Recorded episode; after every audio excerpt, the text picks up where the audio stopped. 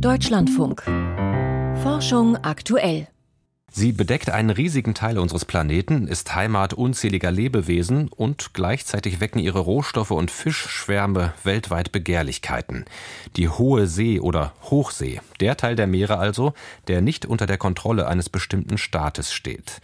Bislang gab es für dieses Gebiet nur sehr wenige globale Regeln und mehr als 15 Jahre hat die Weltgemeinschaft auf unterschiedlichen Konferenzen über ein Abkommen zum Schutz der Hohen See gestritten.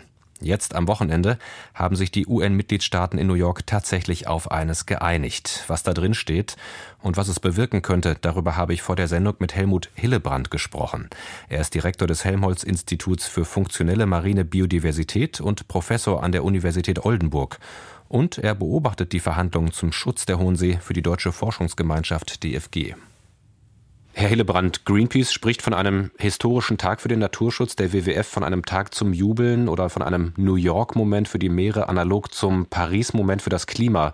Teilen Sie diese Begeisterung?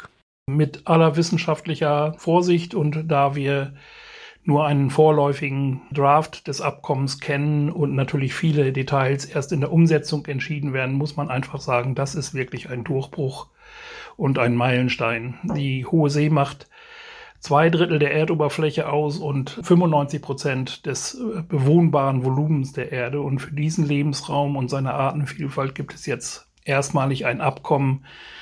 Das kann man wirklich als historisch bezeichnen.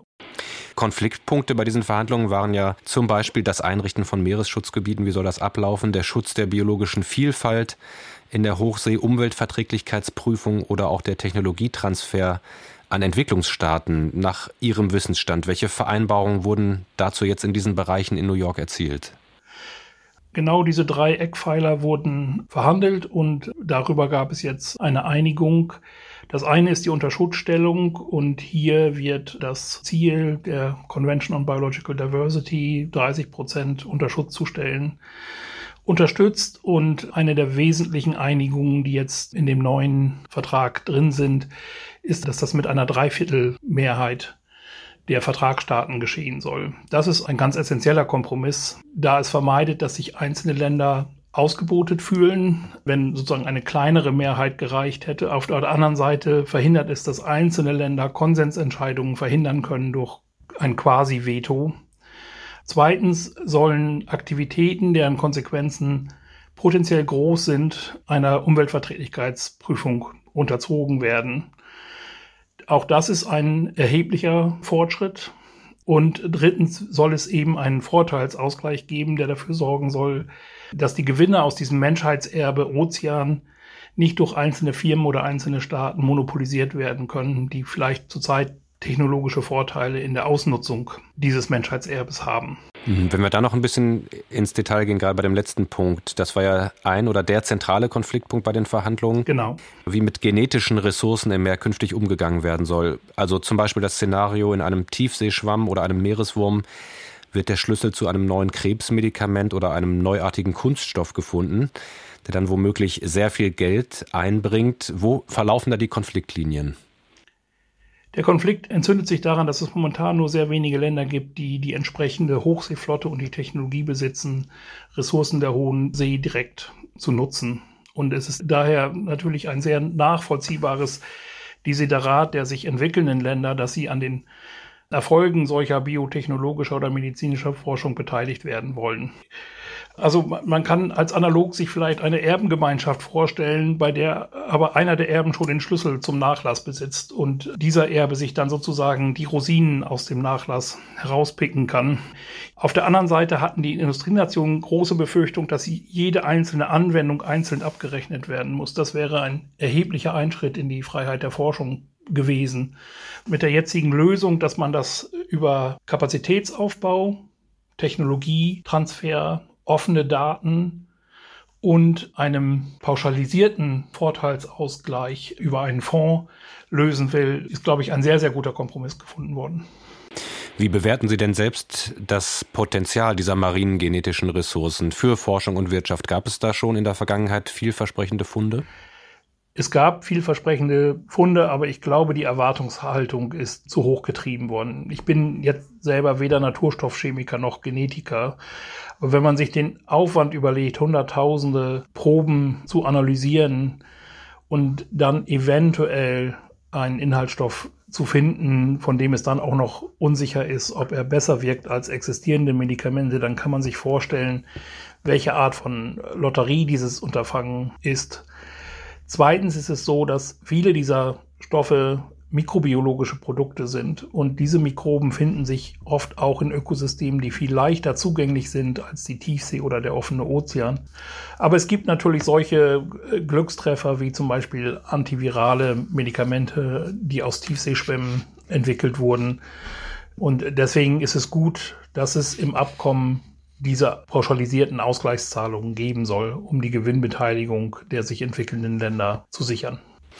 Was bedeuten die Vereinbarungen, über die wir jetzt gesprochen haben, nicht nur bezogen auf die marinen genetischen Ressourcen, für die künftige Forschung in der Hochsee? Das ist ja eine Frage, mit der Sie sich auch für die deutsche Forschungsgemeinschaft beschäftigen. Auch aus Forschungssicht ist der jetzt gefundene Kompromiss, glaube ich, ein sehr guter. Es ist zum Beispiel so, dass Eingriffe in die Umwelt, die sehr kurzfristig und sehr kleinskalig sind und nur vorübergehend einer vereinfachten Prüfung unterzogen werden, vielleicht sogar auch nur einer Notifizierung. Und das betrifft die absolute größte Anzahl aller Expeditionen, wo einfach Proben genommen werden. Das heißt, das Damoklesschwert, dass man sozusagen für jede dieser Expeditionen quasi eine äh, Umweltverträglichkeitsprüfung anfordern müsste, das scheint sich nicht zu etablieren. Außerdem ist es natürlich so, dass Forschung auch teilweise großskalig ist und vielleicht auch einen Einfluss hat. Und in diesem Bereich bin ich sehr überzeugt, dass äh, die Forschung auch in der Pflicht steht, die Auswirkungen ihres Betriebes auf diese Umwelten zu untersuchen. Das Schiff hat das Ufer erreicht. Das hat die Leiterin der UN-Konferenz zum Abschluss der Verhandlungen gesagt. Der Text könne jetzt nicht mehr wesentlich geändert werden, aber da stellt sich trotzdem die Frage, wie geht es denn jetzt weiter? Wann treten diese Vereinbarungen dann tatsächlich in Kraft und was muss passieren, damit sie dann auch im Alltag umgesetzt werden? Ja, da liegt noch ein bisschen Wegstrecke vor uns. Der jetzige Entwurf wird jetzt in die Amtssprachen der UN übersetzt und muss dann angenommen werden. Und dann beginnt die eigentliche Arbeit. Also es muss unter diesem Abkommen Gremien etabliert werden. Es wird einen sogenannten wissenschaftlich-technischen Ausschuss geben, der die Arbeit an der Umsetzung dieses Abkommens aus wissenschaftlicher und technischer Sicht begleiten wird. Dann müssen natürlich die Mitgliedstaaten das Abkommen ratifizieren. Und dann muss es natürlich auch noch Gespräche mit den anderen internationalen Gremien geben, weil auch wenn das hier jetzt das erste Abkommen zum Schutz der Ökosysteme und der biologischen Vielfalt der Hohen See ist, gibt es natürlich andere internationale Abkommen zur Schifffahrt, zum Tiefseeboden. Es gibt regionale Abkommen. Und hier müssen natürlich die Passfähigkeit der neuen Bestimmungen zu diesen existierenden muss auch abgegrenzt werden. Also es ist sozusagen das Anlanden im Hafen, aber jetzt beginnen wir, um im Bild zu bleiben, mit der Entladung und dem Umsetzen in einen handlungsfähigen Schutz der Hohen See. Der Meeresbiologe Helmut Hillebrand über das UN-Abkommen zum Schutz der Hochsee, das bis zum Wochenende in New York verhandelt wurde.